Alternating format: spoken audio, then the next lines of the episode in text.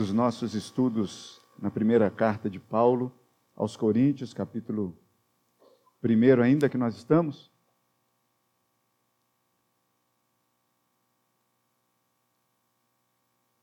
Oração por iluminação já foi feita. Eu convido você mais uma vez a se colocar de pé. Nós vamos ler juntos a palavra do Senhor a partir do versículo de número 10. E a gente, o que a gente vai conversar aqui hoje vai até o 13, mas nós vamos ler até o 17, para a gente pegar bem o contexto do que Paulo está dizendo. Você pode acompanhar a leitura comigo da palavra que diz: Rogo-vos, irmãos, pelo nome de nosso Senhor Jesus Cristo, que faleis todos a mesma coisa e que não haja entre vós divisões. Antes, sejais inteiramente unidos na mesma disposição mental e no mesmo parecer. Pois a vosso respeito, meus irmãos, fui informado pelos da casa de Chloe de que há contendas entre, entre vós. Refiro-me ao fato de cada um de vós dizer: Eu sou de Paulo, e eu de Apolo, e eu de Cefas, e eu de Cristo.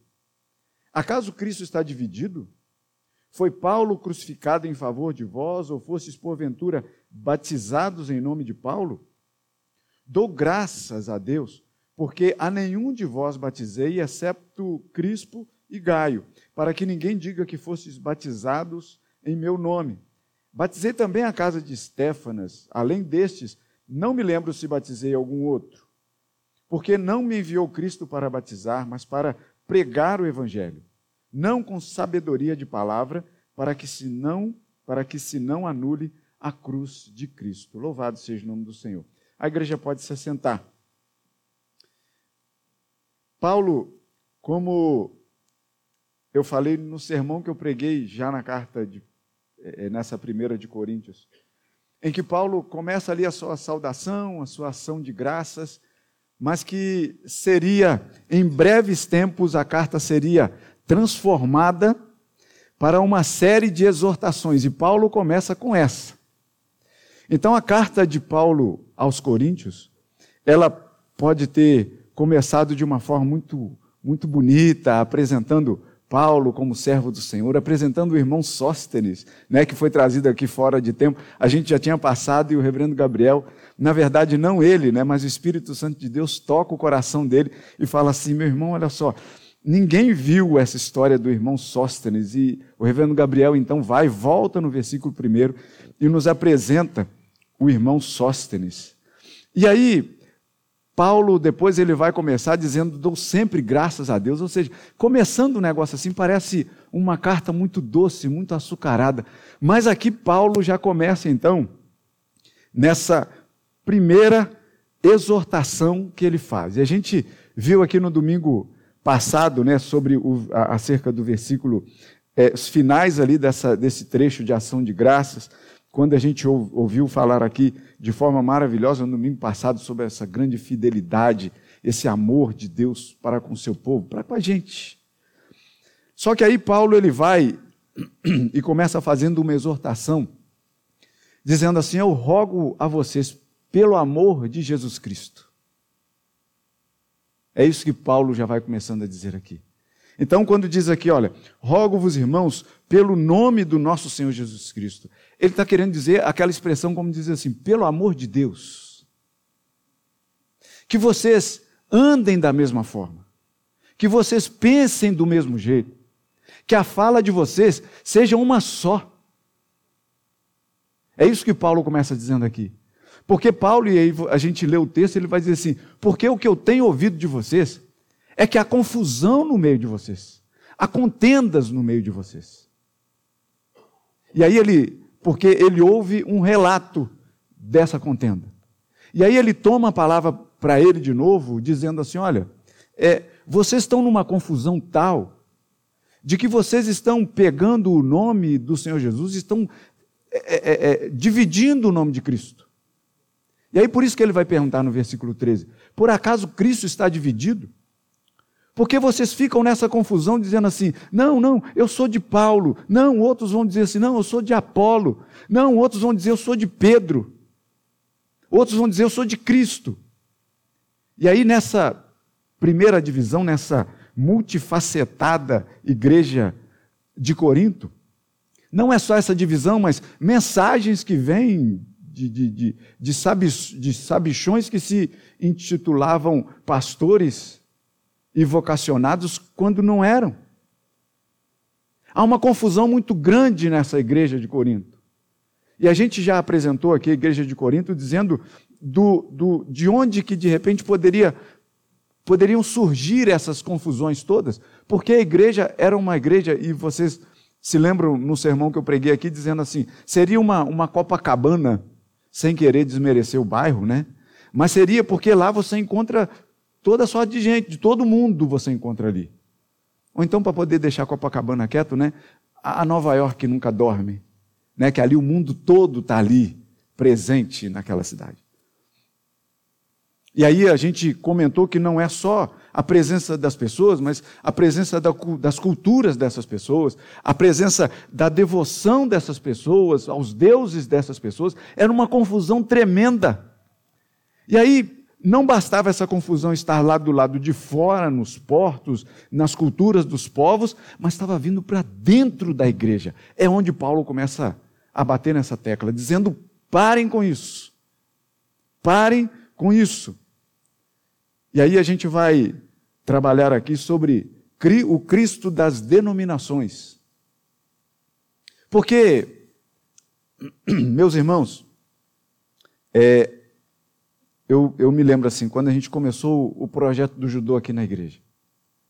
Por mais que a gente tenha o, o judô propriamente dito ali, aberto à comunidade, mas eu confesso aos irmãos ali que nos primeiros anos eu fiquei angustiado demais. Porque não aparecia ninguém que não quisesse tão somente fazer a prática do judô.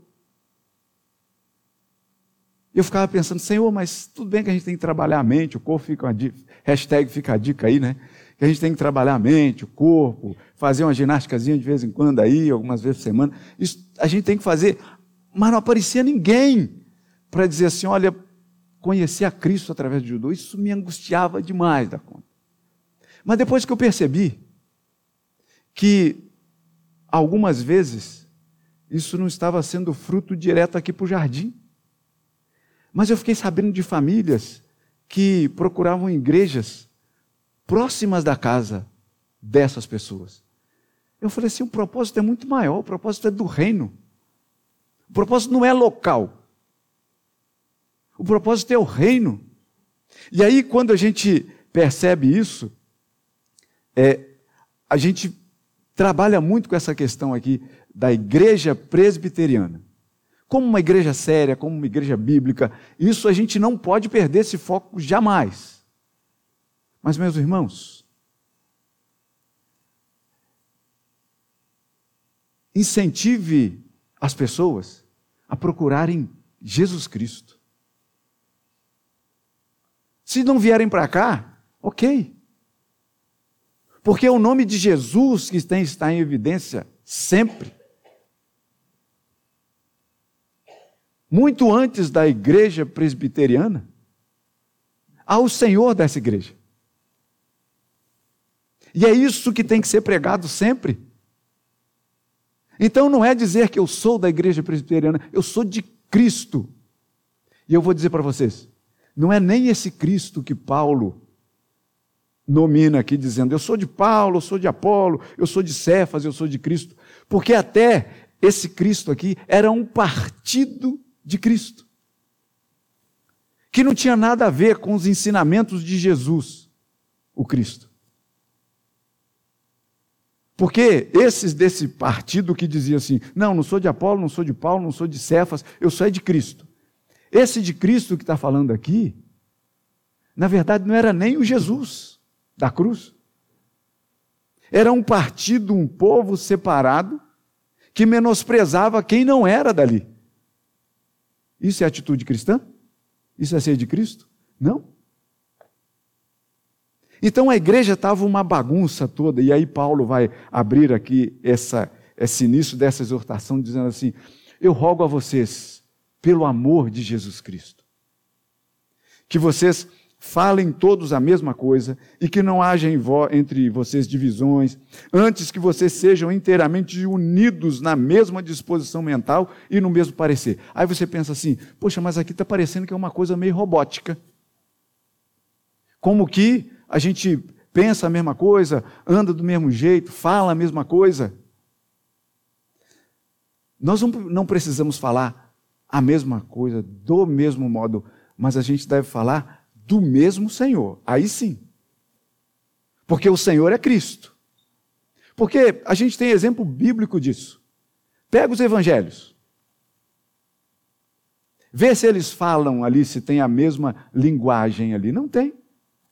A gente vai ver uma linguagem toda rebuscada, toda cheia de detalhes, por exemplo, no Evangelho de Lucas, dado ao seu contexto médico. Então, você vai ver ali a, a, profundidade que ele. E aí você vai ver, por exemplo, o Evangelho de Marcos, que é todo picotado, cheio de informações muito curtas e diretas. Não são iguais, não falam a, da mesma forma, mas falam do mesmo Senhor. Aí eles não perdem a linha. Então, quando Paulo diz que vocês devem falar a mesma coisa, que não haja, que não haja divisões, que, que sejam inteiramente unidos na mesma disposição mental, no mesmo parecer, isso aqui o que Paulo está dizendo é o seguinte: olha só. Foquem o seu modo de ser, o seu modo de falar, o seu comportamento, molde tudo isso na cruz de Cristo. Cada um do seu jeito, cada um com com, com, com a sua essência, do seu modo de dizer, do seu modo de andar, do seu modo de vestir, mas sendo moldados pela cruz de Cristo. É isso que Paulo está dizendo. Não é para ser robozinho todo mundo igual, até porque a gente não é. A igreja de Cristo é feita de todo o povo, de toda a raça, de toda a língua e de toda a nação. Paulo, então, ele vai dizer aqui, né, de falar da mesma coisa, mas falar de Cristo Jesus. É isso que não se pode perder o foco jamais, é isso que Paulo está dizendo. E aqui, quando Paulo, de repente, usa até esse recurso, que eu vou dizer de recurso literário, de dizer assim, ó, não haja divisões, falem a mesma coisa, inteiramente. Parece ser um recurso literário daquele que, inclusive, se eu não me engano, foi o reverendo Gabriel que trouxe aqui também. Estou citando você aqui, mas não é para você saírem daqui dizendo, eu sou de Gabriel. Não é isso, né? Mas eu acho que foi ele que trouxe aqui uma vez, quando ele pregou é, um, um, texto, em que ele dizia que havia um recurso literário da repetição, para poder ficar bem enfatizado. Então, o que Paulo está dizendo aqui é, talvez usando dessa repetição, que era tão comum ali naquela época, desse recurso literário, dizendo assim: não haja divisões, falem a mesma coisa, olha só, sejam inteiramente unidos, para dizer assim: olha só, vocês são um só. A videira verdadeira tem um tronco, tem um caule. Nós somos ramos desta mesma videira. Uns ramos que são torcidos para cá, outros que são torcidos para cá, mas enxertados na mesma videira. É isso que a gente não pode perder de mente, de foco. O Senhor de todas as coisas, de todas as causas da nossa vida. E aí a gente vem para o nosso hoje. O que que nos divide hoje? O que que divide a igreja de Cristo hoje?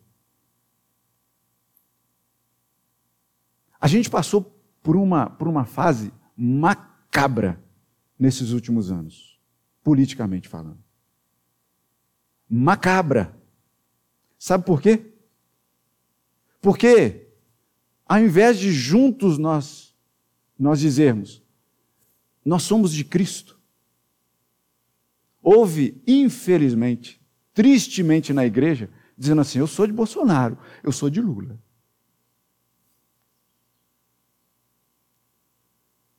Onde é que está Cristo nessa história? Não é? E aí, assim, não, não propositalmente, mas quando eu estava colocando a camisa hoje, e aí eu estou vendo o reverendo Vladimir também ali de azul, é, azul é a cor preferida dos políticos, vocês sabiam? Sabiam ou não? E Não sei porquê, quem, quem é entendido aí negócio de ciência, de estudo de cores tal, não tem nada místico nisso não, mas é alguma coisa meio, meio cerebral, de que a gente é, confia naqueles, na, naqueles tons azuis. Não sei porquê. Mas se você se lembrar, na época da política, você se lembre que as camisas azuis somem do mercado. Porque você sabe o que o camarada está falando mentira, mas você crê e vota nele e defende ele. E aí você olha o tom da camisa dele de azul. Pensa aí nas propagandas políticas aí, nos comícios e tudo mais, se de repente não vem na sua cabeça uma um monte de camisa azul espalhada aí pelos corpos políticos da nossa vida. Mas voltando para cá, a gente não passou essa fase? A gente não dizia eu sou de Cristo. O que muitas vezes povoava, inclusive, as nossas falas, é que eu sou de um, eu sou de outro. Não era assim? Não foi assim? E que pela graça do Senhor, que isso tenha ficado no passado. Uma, uma triste marca da igreja, mas que tenha ficado no passado. E aí eu digo para vocês, eu rogo a vocês, pelo amor de Jesus Cristo, que isso tenha ficado no passado, que o nosso foco seja a cruz de Jesus, que não veste azul, que não fala mentira, mas que Ele é a verdade e a vida que nos leva ao Pai. É o único caminho. E é o que Paulo está chamando e puxando a orelha aqui da igreja de Corinto. Paulo, aos Filipenses, ele vai, ele vai escrever logo no capítulo 1 ele vai, vai dizer assim, porque muitas vezes também, é, deixando essa área política já de lado, esquecendo dela, muitas vezes também a gente é, é, pensa que a gente é o detentor de Cristo. Que as verdades de Cristo estão na nossa doutrina.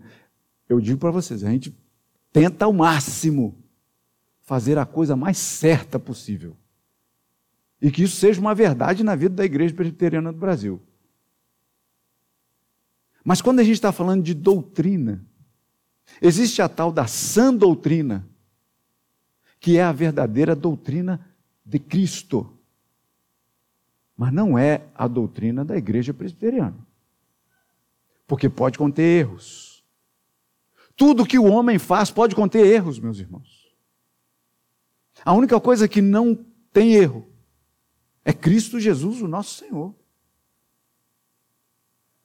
Então se batiza mergulhando na água, se joga só um pouquinho de água, como vai ser aqui no domingo que vem, se faz só um, um pouquinho de. Não importa. O que importa é em nome de quem nós somos batizados. Se a igreja fala em línguas, se não fala, não importa. Porque muito maior disso é o amor que Paulo fala na primeira carta de Paulo aos Coríntios, que a gente vai chegar lá. Quando, eu, quando ele diz assim, eu passo a mostrar para vocês um caminho, um caminho sobremodo excelente, que não é um, um, uma abertura de um texto, mas é que ele vem falando de, um, de uma outras coisas, dizendo assim, olha, está uma confusão danada, mas eu passo a mostrar para vocês um caminho sobremodo excelente. Cristo Jesus. Que ele vai chamar ali de amor. Mas Deus é amor. E o Filho de Deus é amor. E Paulo vai, vai escrever aos Coríntios quando o, o Cristo das denominações, não, Cristo está mais ali, Cristo está mais ali, quando ele vai dizer assim: olha, e Paulo vai tomar conhecimento que tem gente pregando Cristo aí de forma esquisita. Paulo vai dizer assim: olha só, até nisso eu me alegro. Porque se Cristo está sendo pregado, até por pretexto, mas se ele está sendo pregado, até nisso eu consigo me alegrar. E eu entendo isso que Paulo fala quando ele escreve aos Filipenses. Eu entendo isso porque, porque veja bem, o Senhor pegou a gente para poder pregar. Vou tomar a gente como exemplo, né? De casa. O Senhor pegou a gente para poder pregar. Me chamou lá do interior de Minas, me deu uma, fez uma volta comigo, numas questões que eu nem poderia imaginar para estar aqui hoje com vocês. Pegou um menino que batia no nosso joelho quando chegou aqui. Pegou um pastor que era cheio das medeixas de cabelos. E que hoje está aí sem elas. Mas eu juro para vocês que não foi o pastorado que tirou isso, não. De jeito nenhum. Porque excelente obra almeja, mas não é um querer nosso. É de Cristo. Então, quando quando é, é, é Paulo está dizendo aqui, né, e, e, essa divisão louca que está aqui, dizendo que Paulo falando assim, eu, eu refiro ao, ao, fato de vocês dizerem que eu sou de Paulo. E aqui, as figuras que tem aqui, meus irmãos, o sarrafo é muito alto. As pessoas até queriam, faziam até escolhas bem razoáveis em dizer assim: não, sou de Paulo. Quem era Paulo? Se a gente está falando aqui da primeira carta dele aos Coríntios, é porque Paulo não é pouca gente. Então, assim, mas, mas tinha gente que era tão vidrado em Paulo que quase que colocava Paulo, se não colocava, acima de Cristo. Outros diziam assim: não, eu sou de Apolo. Eu falei, mas quem é esse Apolo? A gente vai chegar nesse Apolo. Quando Paulo vai dizer assim: não, olha só, eu plantei a igreja, eu sei que Apolo tem um papel importantíssimo de cuidado ali com a igreja, eu sei disso, mas vocês não podem dizer que vocês são seguidores dele. Vocês lembram o que João, o Batista, ele falou para os seus seguidores? Quando ele viu Cristo dizendo assim: Olha, eu batizo vocês com água, mas venham aí que vai batizar com vocês com, com, com o Espírito, com fogo. Vocês devem seguir a Ele. Porque eu não sou nem digno de, de desamarrar ou amarrar as sandálias dos pés dele. É Ele que vocês têm que seguir.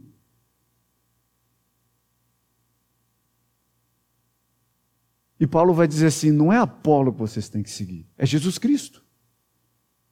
Cefas, né? O, nome é, aramaico aqui para Pedro, que a gente conhece, o apóstolo Pedro. Pedro andou com Cristo, gente. Fácil ele botar sua camisa azul e dizer assim: me sigam. Fácil, fácil. As pessoas não iam nem pensar. Mas Paulo vai dizer assim: não, não é Pedro que vocês têm que seguir. É Jesus Cristo. E para vocês que dizem que vocês são de Cristo, que é a outra divisão partidária que tem aqui, Paulo vai dizer assim: não, olha só, se vocês seguem o verdadeiro Cristo, vocês não devem menosprezar as outras pessoas.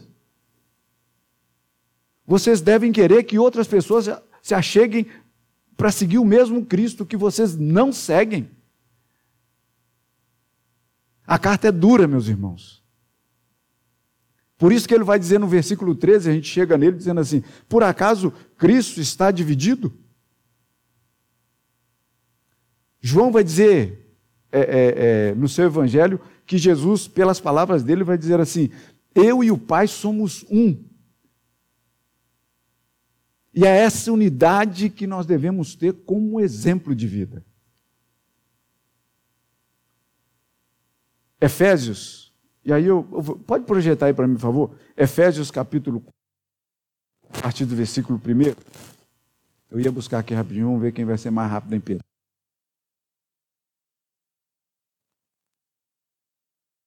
que diz assim: Rogo-vos, pois, eu sou mais rápido que a tecnologia. Por isso é que eu não gosto da tecnologia. Mas vamos lá, chegou aí. Rogo-vos, pois, eu, o prisioneiro no Senhor, que vocês andem de modo digno da vocação que vocês foram chamados, com toda a humildade, mansidão, longanimidade, suportando-vos uns aos outros em amor. Tenta colocar isso dentro, dentro da igreja de Corinto. Não estava cabendo. Não estava moldando ali. Com toda a humildade, mansidão, longanimidade, suportando-vos uns aos outros em amor, esforçando-vos diligentemente por preservar a unidade do Espírito no vínculo da paz. E olha o que ele vai dizer agora. há somente um corpo e um espírito, como também vocês foram chamados numa só esperança da vossa vocação. E tem nome, qual é? Há um só Senhor, uma só fé, um só batismo, um só Deus e Pai de todos, o qual é sobre todos, age por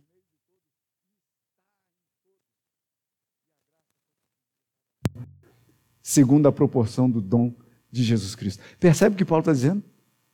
Todas essas coisas parecia que não estava cabendo e não estava cabendo dentro da igreja de Corinto. Não havia comunhão. E olha, fica, fica aí até o convite para hoje, hoje à noite, o reverendo Felipe Teles, lá da Igreja de Raiz, muito conhecido do nosso reverendo Gabriel. Hoje aqui à noite, justamente.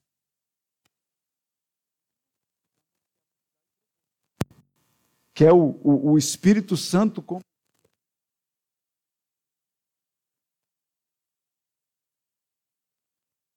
gente hoje à noite aí, faz aquele esforço, como eu ouvi falar ontem. Você que está em casa, esteja aqui hoje à noite, dentro da sua possibilidade, esteja aqui em comunhão, porque a verdadeira comunhão tem que caber dentro dessa igreja.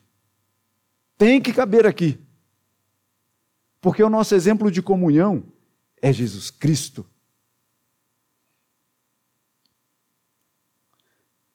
Paulo ele tinha, eu vou finalizar porque a gente a gente precisa finalizar, não por causa do tempo, porque a palavra de Deus é sempre palavra de Deus, mas é porque eu terminei mesmo. Mas o fato aqui que eu gostaria de chamar a atenção de vocês aqui. Paulo ele tinha algumas motivações para ele poder falar à igreja de Corinto dessa forma como ele falou ele tinha algumas motivações. E ele tinha uma certeza. E para a gente poder fechar isso, olha só. Se Paulo fosse. Existe. Eu, eu esqueci de procurar, eu ia procurar um negócio, mas esqueci. Existe uma coisa na literatura, na literatura poética, que, se Luiz lembrar, você me diz aí, tá, Luiz? É, que é o seguinte: que existe uma, uma questão de repetição do mesmo termo. No primeiro momento eu faço, mas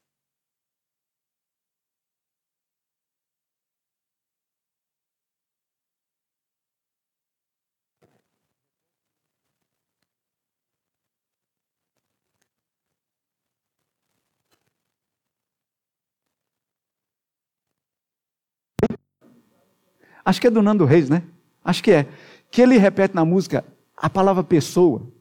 Quando você dessa pessoa, não sei como lá, dessa pessoa. Aí quando você escuta a música pela primeira vez, mas que coisa. Não, é um recurso literário poético.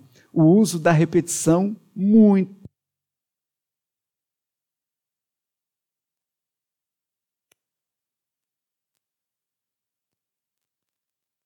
Uma leitura aqui para vocês que não é de poesia, que não é da literatura secular, mas é que é própria do que a gente está estudando aqui hoje.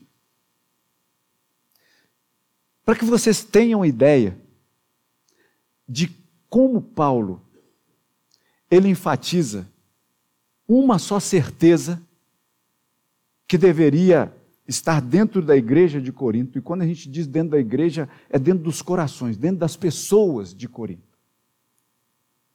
E que eu vou usar essa conclusão aqui, lendo a partir do versículo 1.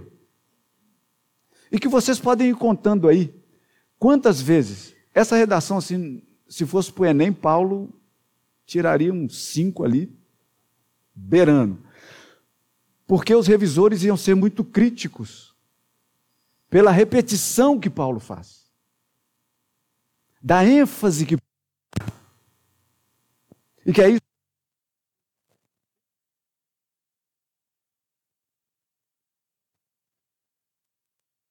Vocês contem, aí porque eu não vou contar, mas se vocês tivessem, tiverem essa curiosidade, de quantas vezes Paulo repete a palavra Jesus Cristo, desde o versículo 1. Acompanhe aí comigo. Paulo, chamado pela vontade de Deus para ser a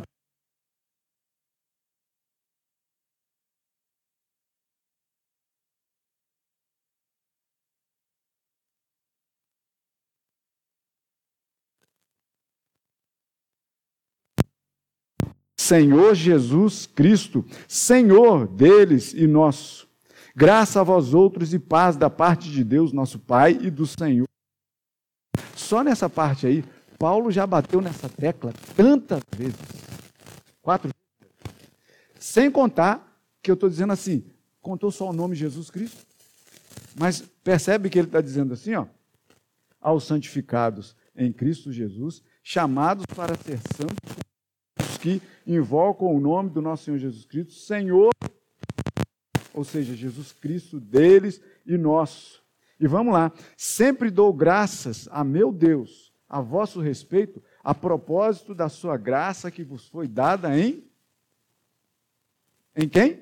Em Cristo Jesus, porque em tudo fostes enriquecidos nele. Nele quem? Em Cristo Jesus, em toda palavra, em todo conhecimento, assim como o testemunho de Cristo tem sido confirmado em vós, de maneira que não falte nenhum dom, aguardando vós a revelação do nosso Senhor Jesus Cristo, o qual também vos confirmará até o fim, para seres irrepreensíveis no dia do nosso Senhor Jesus Cristo. Fiel é Deus pelo qual fosse chamados à comunhão do seu Filho, Jesus Cristo, nosso Senhor. Rogo-vos, irmãos, pelo nome do nosso Senhor Jesus Cristo, que faleis todos a mesma coisa e que não haja em vós divisões, antes sejam, sejais inteiramente unidos na mesma disposição mental e no mesmo parecer. Pois a vosso respeito, meus irmãos, fui informados pelo da casa de Chloe de que há contendas entre vós. Refiro-me ao fato de cada um de vós dizer: Eu sou de Paulo, eu sou de Apolo, eu sou de Cefas e eu de Cristo. Acaso Cristo está dividido? Foi Paulo crucificado em favor de vós? Ou fostes porventura batizados em nome de Paulo? Dou graças a Deus, porque a nenhum de vós batizei, exceto, exceto Crispo e Gaio, para que ninguém diga que fostes batizados em meu nome. Batizei também a casa de Estéfanas, além desse, não me lembro de se batizei algum outro. Porque não me enviou Cristo para batizar, mas para pregar o Evangelho. O Evangelho de quem? De Jesus Cristo. Não com sabedoria de palavra, para que não se anule a cruz de Jesus Cristo. Quantas? 16 referências. Diretas e indiretas para o nome que está acima de todo nome, para o nome que deveria ser o molde de toda a igreja cristã, que se diz cristã: Jesus Cristo. Jesus Cristo. Jesus Cristo. Isso é o que o Paulo está chamando a atenção aos coríntios. Mas não só chamando a atenção aos coríntios, chamando a nossa atenção. Nós somos da igreja presbiteriana de Jesus Cristo do Brasil, mas é de Jesus Cristo. Nós somos da igreja de Jesus Cristo. Presbiteriana do Brasil está bem para lá. O que manda mesmo é sermos chamados de cristãos, por causa do nome daquele que foi à cruz e morreu por nós. Seu nome? Jesus Cristo. Que ele seja glorificado acima de todas as coisas. Amém.